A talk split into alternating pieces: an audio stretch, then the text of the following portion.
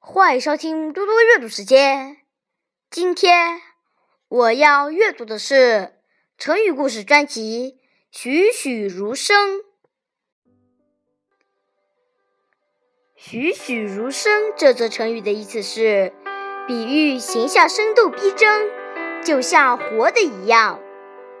这个成语来源于《庄子·齐物论》：“昔者庄周梦为蝴蝶。”栩栩然蝴蝶也，子于是至于不知终也。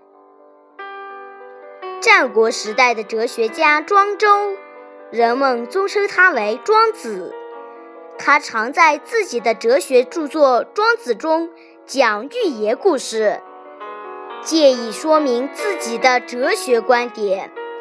读尽很容易懂，也容易信服。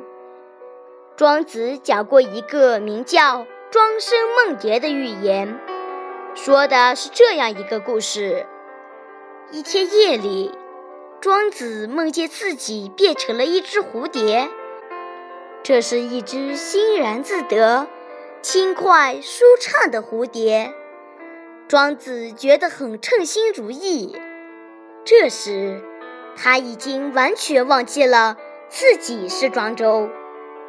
过了一会儿，庄周从梦境中醒了过来，惊喜不已。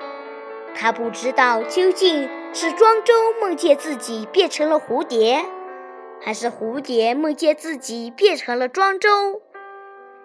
庄周为什么讲这个寓言呢？